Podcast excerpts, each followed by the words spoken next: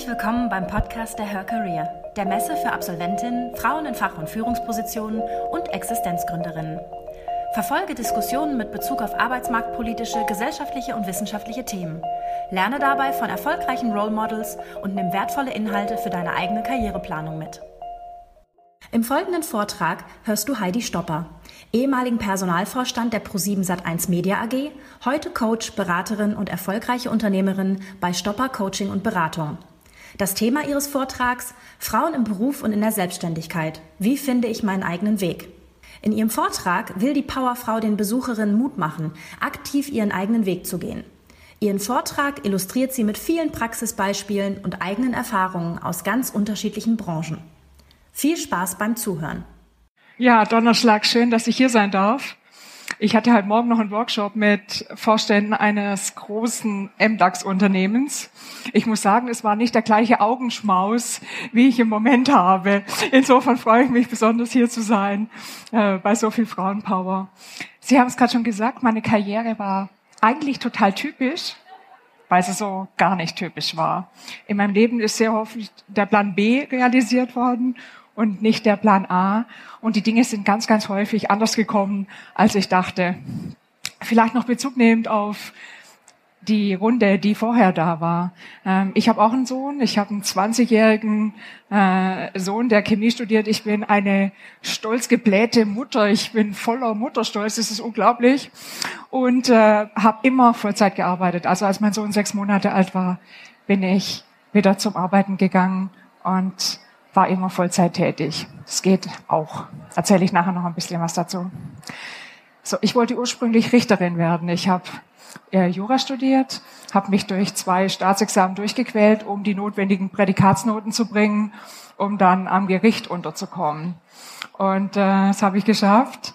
Und wie so oft, ich saß dann im Gericht und das war nicht toll, sondern es war wie, gehe direkt in das Gefängnis, ziehe nicht D-Mark 4000 ein und gehe erst gar nicht über los.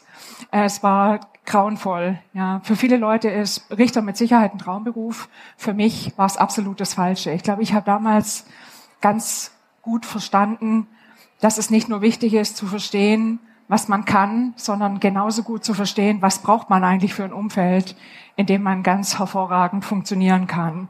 Was ist dann passiert?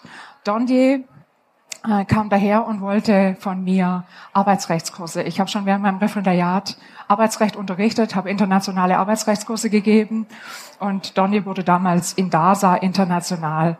Und dann habe ich ein paar Führungskräftekurse gemacht und Donny hat mir dann unmittelbar einen Arbeitsvertrag hingelegt als Führungsposition, internationale Personalgrundsätze und Arbeitsrecht. Das fand ich unglaublich. Ich habe nicht drüber nachgedacht. Ich dachte, wie cool ist das denn? Du steigst mit einer Führungsposition in die Industrie ein. Donnier ist ein namhaftes Unternehmen und bin einfach gerannt, so schnell ich konnte, weil ich nur aus dem Gericht raus wollte. Ja, dann war ich bei Donnier und habe festgestellt, es ist ein tolles Unternehmen, aber so die Identifikation mit den Produkten dort ist mir persönlich schwer gefallen. Und äh, dann habe ich was gemacht, was ich so ein bisschen Testing the Water nennen würde und was ich Ihnen allen empfehlen. Ich habe dann eine Bewerbungsorgie gestartet, kreuz und quer durch Deutschland. Ich saß in unsäglichen Bewerbungssituationen, auch in tollen, aber auch in so bizarren Momenten, in denen ich unheimlich viel über mich selber gelernt habe. Ich weiß heute ganz genau, wenn ich in ein Unternehmen reinkomme und ich fühle schon, oh, hier kann man sich nicht so wohl fühlen, dann ist das nicht richtige Unternehmen für mich. Ich habe sehr, sehr viel gelernt während dieser Bewerbungsorgie. Welches Unternehmen ist es am Ende geworden? Keins, bei dem ich mich beworben habe, sondern ein anderes EADS-Unternehmen, äh, die Raumfahrt. Die hat mich damals geholt und ich wurde dann äh, nach einem Jahr, nach eineinhalb ungefähr, die Personalleiterin für den Standort in Innenstadt. Und eigentlich von dort an habe ich festgestellt, ich bin so ein bisschen wie der Fisch, der sich jetzt im Wasser wohlfühlt. Personal war mein Thema.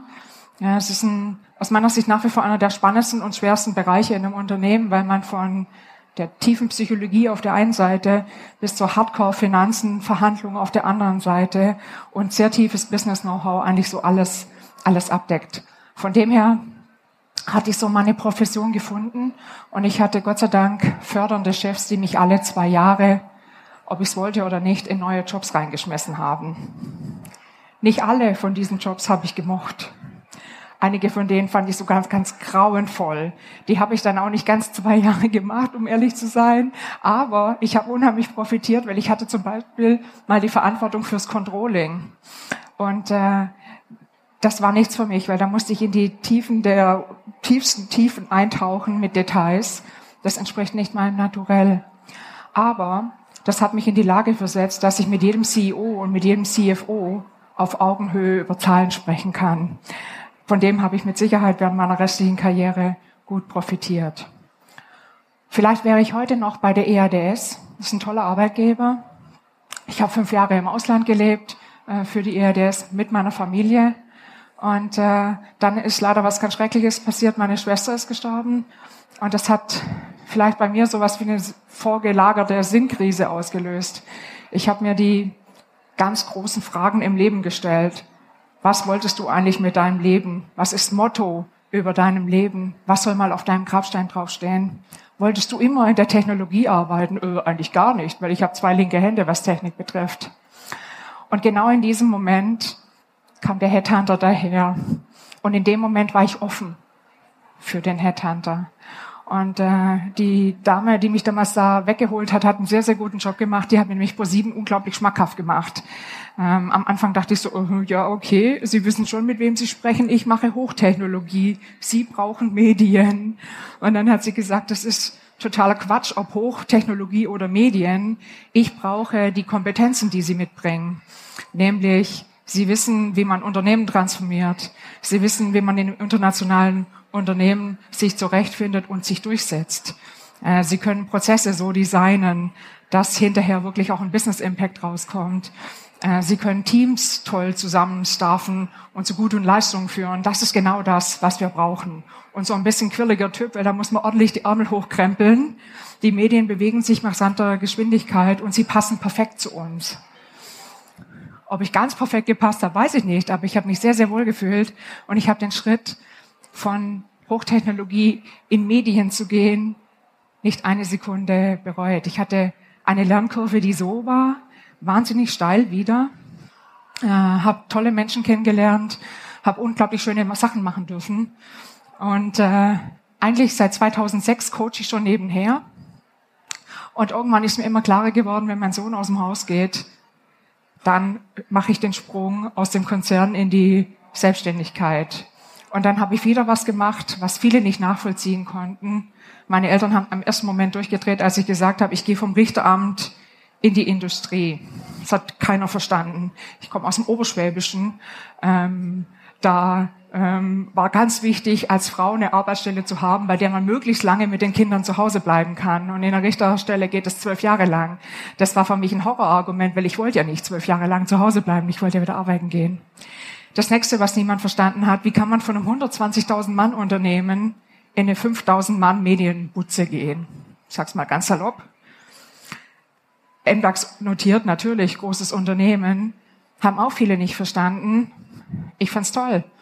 Wie kann man freiwillig ein Vorstandsmandat abgeben, um in die Selbstständigkeit zu gehen? Hat viel Unverständnis ausgelöst.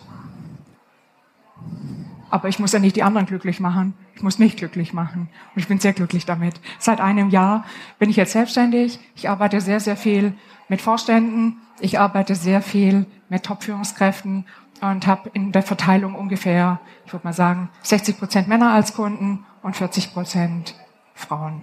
Ich freue mich deswegen hier zu sein. Vielleicht werden es in der Zukunft mal 60 Prozent Frauen, 40 Prozent Männer. Das wäre auch sehr schön. Was will ich Ihnen mitbringen? Ich habe so ein paar kleine Punkte aufgeschrieben, die sich so als roter Faden bei mir durchgezogen haben. Was habe ich gesehen in den letzten 20 Jahren bei mir selber, in bei den tausenden Menschen, die ich in den Unternehmen kennengelernt habe, aber auch bei meinen Coaching-Klienten. Was ist entscheidend bei Frauen für Karriere? Das erste ist, dass wir mal aufpassen müssen mit den Rollenbildern Prinzessin und Königin und böse Fee. Das ist das, mit dem wir aufwachsen. Es gibt so diese typischen drei Stereotypen. Die böse Fee will ja gar niemand sein, deswegen lasse ich die jetzt gleich mal außen vor oder die böse Schwiegermutter. die böse, die Mutter, Königin oder die Prinzessin sind die zwei typischen Rollen. Viele Mädchen wollen unbedingt Prinzessin sein und stellen sich das so toll vor. Da kommt der Ritter auf seinem weißen Pferd und der holt uns dann und es wird ganz toll. Und ich sehe leider immer noch viel Prinzessinnenverhalten in der Arbeitswelt von Frauen. Sehr häufig sehe ich da, ich werde hoffentlich schon entdeckt. Da wird schon jemand kommen, der sieht, wie toll ich bin irgendjemand wird doch mal endlich sehen und mich erretten.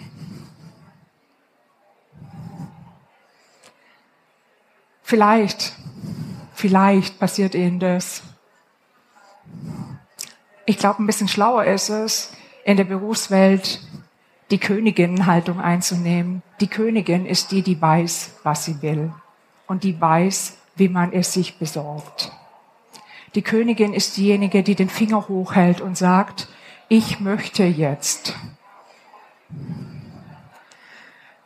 Es ist ein Thema, das ist wirklich stereotypisch. Die meisten Karrierethemen sind zwischen Frauen und Männern nicht unterschiedlich, aber das ist ein ganz typisches Frauenphänomen. Ich habe sehr häufig erlebt, dass ich Frauen unglaublich gut zureden musste, dass sie sich doch irgendwas trauen. Und man musste wahnsinnig gut zureden. So Gott verspricht, ich bin jetzt der Ritter, der dich mitnimmt.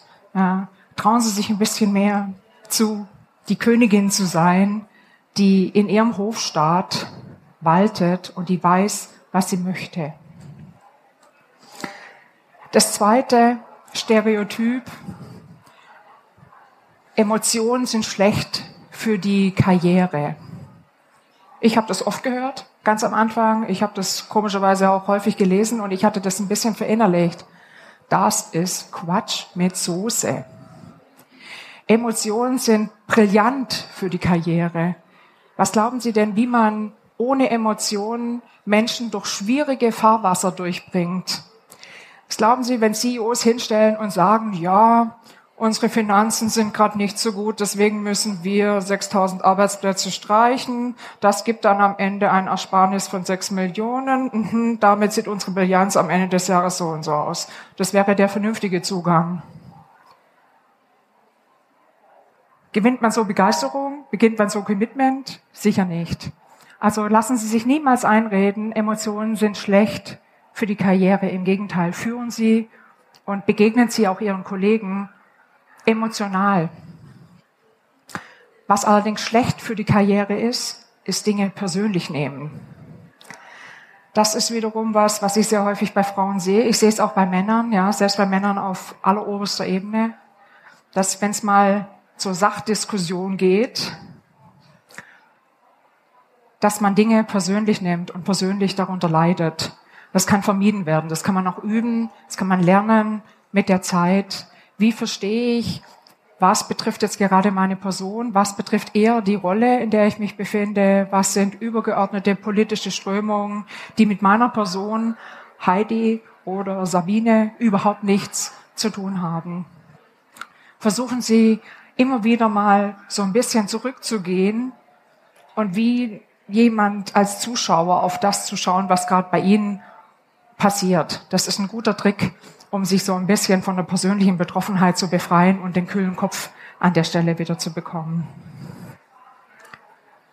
Mein dritter Ratschlag ist, nehmen Sie auch Jobs, die Sie nicht zu 100 Prozent schon können. Ich habe keinen einzigen Job zu 100 Prozent gekonnt den ich angenommen habe. Ich würde mal sagen, ganz provokativ, wenn ich 60 Prozent mitgebracht habe, dann war ich schon ganz vorne dabei. Wie soll man denn wachsen, wenn man nur Jobs nimmt, die man schon kann? Karrieren von keinem Menschen, auch von keinem Mann, sind gemacht, indem ich mir nur zutraue, was ich heute schon kann, sondern man muss reinwachsen können in Aufgaben ich meine damit nicht Harakiri machen und jetzt Jobs annehmen, wo man von vornherein klar ist, dass, das, dass man das nicht wuppen kann. Aber ich meine, dass Ihnen klar sein muss, wenn Sie schnell lernen, wenn Sie ein großes Auffassungsvermögen haben, wenn Sie sich leicht in neue Dinge eindenken, dann können Sie sehr, sehr viel Neues sich zutrauen und in Neues einarbeiten. Ne? Ich glaube, ein großer Hebel, warum meine Karriere sehr steil war, ist, weil ich Job, Chefs hatte, die mich alle zwei Jahre in neue Jobs reingeschmissen hatten, von denen ich nichts wusste, fast nichts. Ähm, und weil ich tatsächlich irgendwann gelernt habe, den Kopf oben zu halten beim Schwimmen. Wenn man rudert schon auch gewaltig am Anfang. Aber es lohnt sich, weil die persönliche Bereicherung und die Lernkurve, die man dadurch hat, ist immens. Das habe ich ja noch stehen auf meinem Zettel. Hier steht, bleiben Sie Frau. Ich habe letzte Woche erst wieder mit Grauen in der Zeitung gelesen von einem Coaching-Kollegen von mir, Ratschläge, wie Frauen sich jetzt zu verhalten haben. Und wenn Frauen sich wie Männer verhalten, dann klappt es auch mit der Karriere. Das war so ein bisschen das, der O-Ton unter diesem ganzen Ding. Ähm, auch da kann ich nur sagen, ähm, das führt gewaltig in den Wald. Ich habe Frauen gesehen, die versucht haben, männliches Verhalten zu kopieren. Die werden von Männern und Frauen abgelehnt. Bleiben Sie Frau. Donnerschlag, es ist toll, dass wir Frauen sind. Wir sollten es vielleicht echt auch bleiben wollen. Das nächste, was ich gelernt habe in meiner Karriere, Humor hilft. Nicht alles sollte man so bierernst nehmen. Ich war leider nie in amerikanischen Unternehmen angestellt, weil sonst hätte ich mich wahrscheinlich mit horrenden Schadensersatzforderungen bereits nach ein paar Jahren zur Ruhe setzen können. Sie glauben nicht, was ich an sexistischen Sprüchen mir anhören äh, können. Witze, die einem die Schuhe ausziehen. Chefs, die so bei einem machen italienische Patrone, die mir in den Hintern gekniffen haben. Ich hatte die gesamte Bandbreite. Muss man sich alles gefallen lassen? Sicher nein. Muss man bei jedem blöden Witz, der gerissen wird, auf die Barrikaden gehen? Ich glaube, manchmal ist es ganz schlau, einfach mit einem Gegenwitz zu schmunzeln oder zu sagen, Jungs, muss ich euch jetzt kurz mal allein lassen oder was ist eigentlich los? Humor hilft. Nehmen Sie nicht alles so bierernst, was da draußen passiert.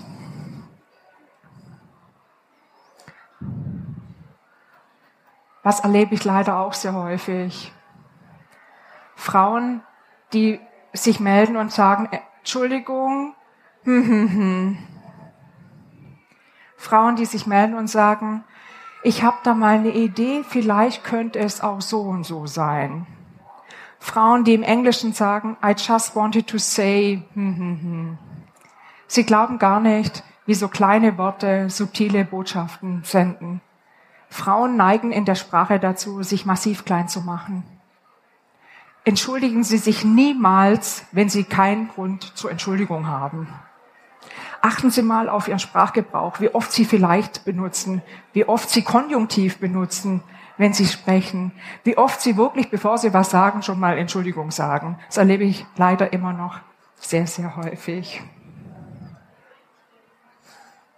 Umgang mit Macht ist das nächste Thema. Ich meine, spätestens seit Star Wars wissen wir alle, dass es eine ganz dunkle Seite der Macht gibt. VW weiß es jetzt auch.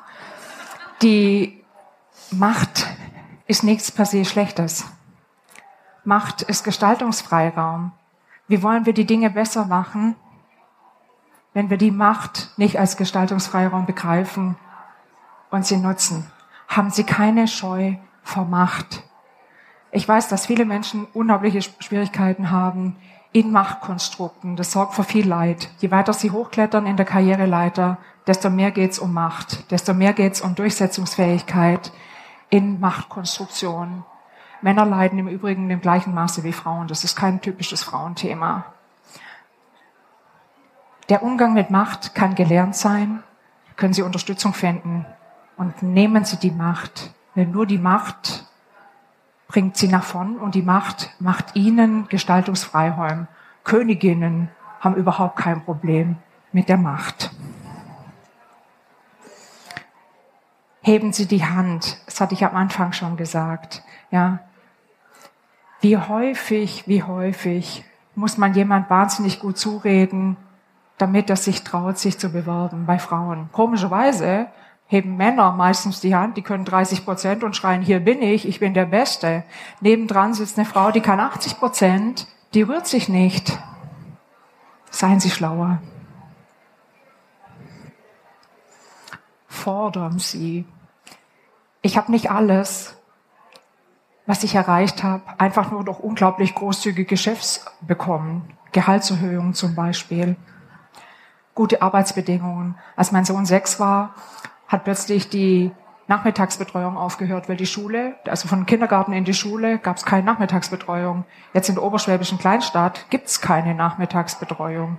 Wenn man da nicht mit Familie und Freunden äh, zu Streich kommt, dann ist man ganz schön verlassen. Zumindest war es so vor 20 Jahren. Ich bin dann zu meinem Chef hingegangen und habe gesagt, ich muss freitags jetzt in Telearbeit arbeiten. Dann hat er gesagt, nee, das geht's bei uns, das machen wir nicht. Und dann sage ich, ja, sehr schade, dann suche ich mir jetzt einen anderen Arbeitgeber. Und ich habe so gemeint. Ich hätte mir einen anderen Arbeitgeber gesucht. Das Ergebnis dieser Diskussion war, dass er gemeint hat, naja gut, vielleicht, wir machen jetzt einen Test. Sechs Wochen testen wir das mal aus, ob das für mich gut geht. Den Test haben wir gemacht. Es hat mich bestimmt im ersten halben Jahr, jeder, der angerufen hat, hat sich entschuldigt, dass er mich an meinem freien Tag stört. Ah, das muss man halt mal aushalten können. Zwei Jahre später ähm, habe ich als Personalleiterin dieses Standorts den Preis gewonnen für familienfreundlichstes Unternehmen. 65 Prozent unserer Mitarbeiter waren in Teilzeit und in Telearbeit unterwegs. Man kann die Dinge verändern. Fordern sie. Noch gar nie war die Zeiten übrigens besser wie heute zu fordern, weil gute Leute sind wahnsinnig gefragt im Arbeitsmarkt. Was andere denken, ist nicht ihr Business. Was glauben Sie, was ich mir anhören konnte mit meinem Sohn zu, äh, äh, zu Hause? Der ging dann mit einem halben Jahr in die Ganztageskrippe. Von meiner Schwägerin musste ich mir anhören, ja, früher haben die Mütter mit ihren Kindern noch selbst gespielt. Ähm, bestenfalls begegnet mir heute noch in Deutschland, Frau Stopper, wie haben Sie das gemacht, Kind und Karriere zu vereinbaren? In Frankreich wurde ich ganz andere Sachen gefragt. In Frankreich wurde ich immer gefragt, Donnerschlag, wie alt bist du jetzt eigentlich? Dann wird's allerhöchste Zeit. Aber drei musst du ja mindestens noch bekommen. Es gibt viele Leute draußen, die unheimlich gute Ratschläge haben und die die lauthals uns auch mitteilen. So what? Was die anderen denken, ist nicht ihr Ding. Finden Sie Ihren eigenen Weg. Suchen Sie sich Unterstützung von anderen Frauen und unterstützen Sie andere Frauen. Ich habe bizarre Erlebnisse gemacht, was Frauenunterstützung angeht. In den ersten zehn Jahren meiner Karriere habe ich sie nicht sehr fördernd empfunden.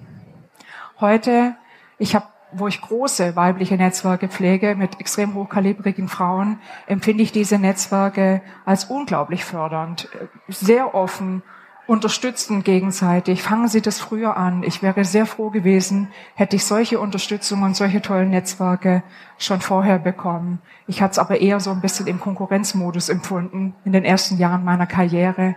Das war sehr, sehr schade. Es war eine große verpasste Chance. Seien Sie da schlauer.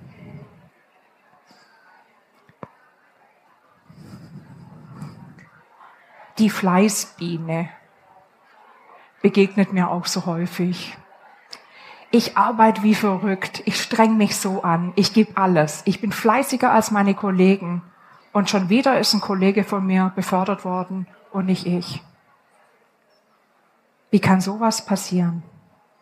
Reihenweise sitzen Frauen im Coaching total frustriert bei mir und erzählen mir solche Geschichten. Bei genauer Betrachtung zeigt sich dann, es gibt eine Fleißfalle. Wollen Sie vorangehen, müssen Sie heute schon die Eigenschaften zeigen, die für die nächste Position erwartet werden. Je weiter Sie hochsteigen, desto mehr wird Weitblick gefragt, strategisches Denken, Stakeholder Management, Durchsetzungsfähigkeit, mit Abstand auf Dinge draufschauen. Was glauben Sie denn, wie viel Zeit Sie für, für das haben, wenn Sie 150 Prozent Ihrer Zeit wie ein Hämsterchen im Radrennen. Treten Sie nicht in die Fleißfalle. Überlegen Sie sehr gut, wie Sie Ihre Arbeitszeit einteilen. Ich habe vorher so interessiert zugehört, als gesprochen wurde, wie viel Zeit gesprochen wird. Wir leben ja komischerweise immer noch in einer Zeit, in der es unheimlich sexy gilt, zu sagen, oh, und letzte Woche hatte ich schon wieder eine 80-Stunden-Woche. Soll ich Ihnen sagen, wie viele Stunden ich gearbeitet habe im Durchschnitt als Vorstand? Unter 40. Deswegen habe ich so einen verdammt guten Job gemacht. Weil ich noch Zeit zum Denken hatte, weil ich reflektieren konnte, weil ich mich eindenken konnte in meine Kollegen, weil ich überlegen konnte, wie kann ich die überzeugen, die Themen voranzubringen. 150 Stunden arbeiten die Woche führt nur eins, zum Krankwerden, aber sicherlich nicht zur Karriere.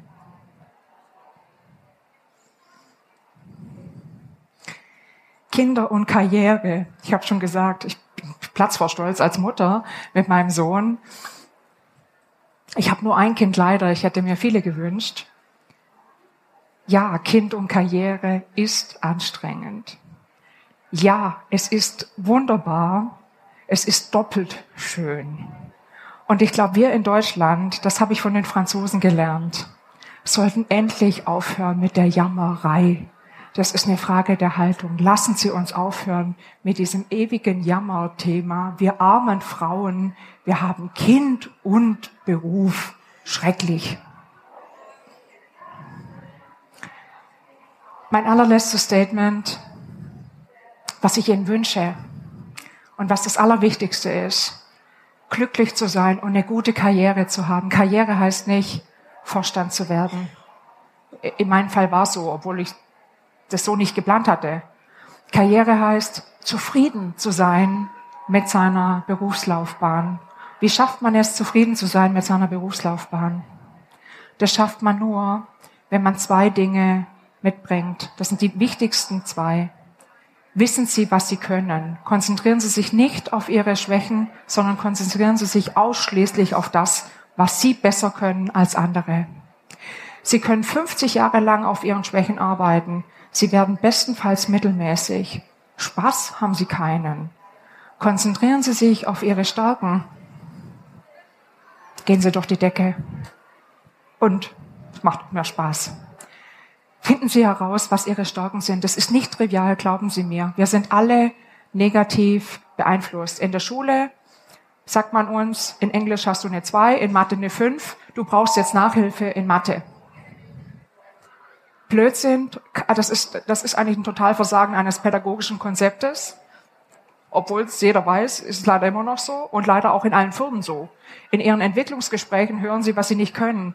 Nachhilfe hätten sie bekommen sollen in dem Fach, in dem sie super sind. Ihr Arbeitgeber sollte sie da fördern, wo sie super sind und nicht da, wo sie schlecht sind. Deswegen ist es so wichtig, dass Sie herausfinden, was ist mein USP? Was ist das, was ich kann? Was ist das, die einzigartige Zusammensetzung meiner Fähigkeiten? Und jede von Ihnen hat die auf ganz vortreffliche Art und Weise. Wenn Sie das können, ist die halbe Miete drin. Die andere Hälfte ist, was brauche ich, damit ich funktionieren kann? Ich konnte es am Gericht nicht. In einem Arbeitsumfeld, wo man vier Tage die Woche mit verstaubten Akten völlig isoliert in einem Zimmer sitzt und an einem Tag, nur im 15-Minuten-Tag, irgendjemand zu einem Vergleich zwingen soll, das ist kein Umfeld, in dem ich gut funktioniere. Andere Menschen funktionieren in diesem Umfeld hervorragend. Deswegen finden Sie Ihr Umfeld. Wenn Sie ein Fisch sind, finden Sie bitte Wasser. Wenn Sie ein Elefant sind, dann suchen Sie die Hitze. Finden Sie raus, was Sie sind und was Sie brauchen und suchen Sie das. Ich sehe so viele Leute, die totunglücklich sind bei der Arbeit, die sich haben einreden lassen von ihren Chefs, von ihren Kollegen, dass sie schlecht sind. Die glauben am Ende aller Tage wirklich, sie können nichts. Sie können das alle nicht. Dabei sind sie eigentlich nur am falschen Job, in der falschen Umgebung. Suchen Sie für sich das Richtige. Und ganz zum Schluss noch ein Ratschlag If you don't blow your own horn, who will? Hat mir mal ein Chef gesagt. Der hat gesagt, das ist ja schön, Bescheidenheit ist eine unglaubliche Zier und in meinem Poesiealbum stehen ganz, ganz viele Sprüche um dieses Thema. Das hat in der Berufswelt nichts verloren. Ich meine nicht, dass Sie jetzt irgendwie so ein Gockel werden müssen, der ganz oben auf dem Misthaufen am lautesten kräht. Von der Sorte kennen wir alle einige, die uns abschrecken. Das meine ich nicht. Ich meine, tun Sie Gutes und sprechen Sie darüber. So ein Quäntchen Selbstvermarktung ist einfach wichtig und notwendig für eine gute Karriere. Viel Erfolg bei Ihrer. Vielen Dank.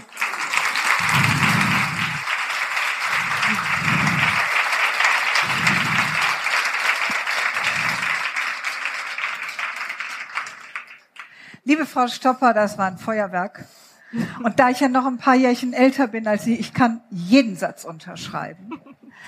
Äh, mein Sohn ist 36. Und sind Sie auch Zu Zeiten, wo die um 18 Uhr die Bürgersteige hochgeklappt wurden, da habe ich Vollzeit gearbeitet im Medienbereich, Karriere gemacht, mir ganz viel anhören müssen. Also ich kann alles unterscheiden. Jura studiert, weil ich die Welt verändern wollte und so weiter.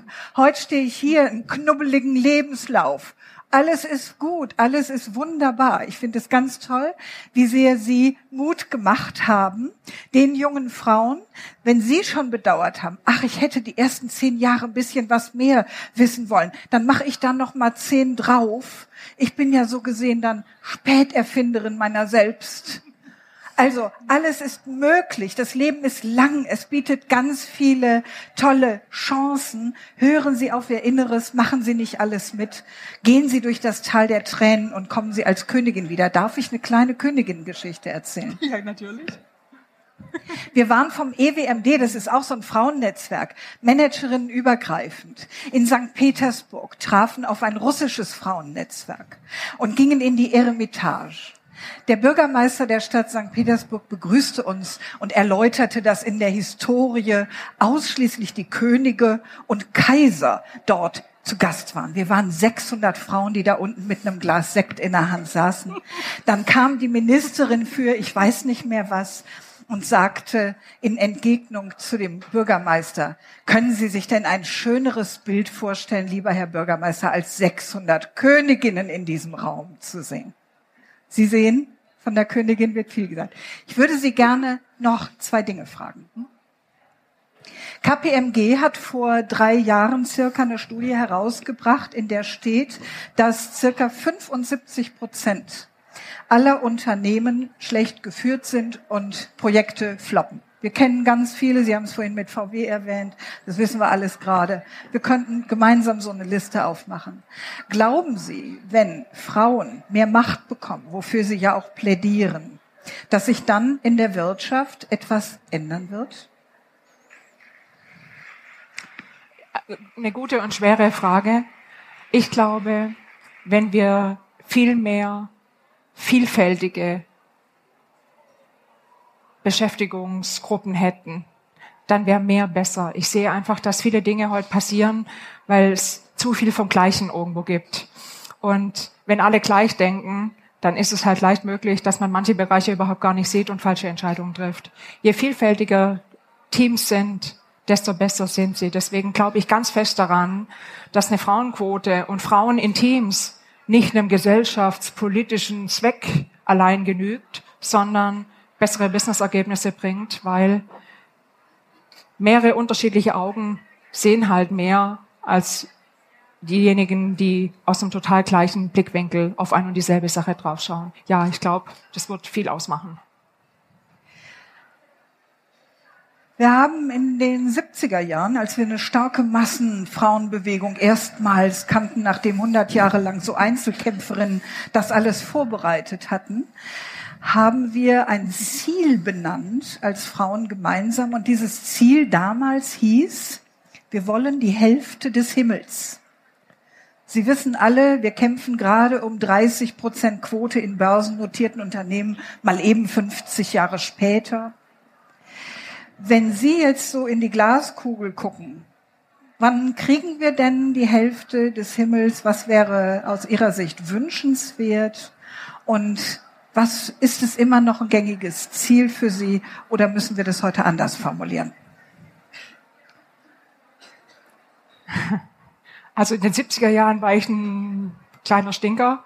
Von dem her äh, kann ich über die 70er-Bewegung nichts sagen. Ich glaube, dass die wahnsinnig wichtig war für das, was heute passiert. Muss noch was passieren? Ja, ja, ja.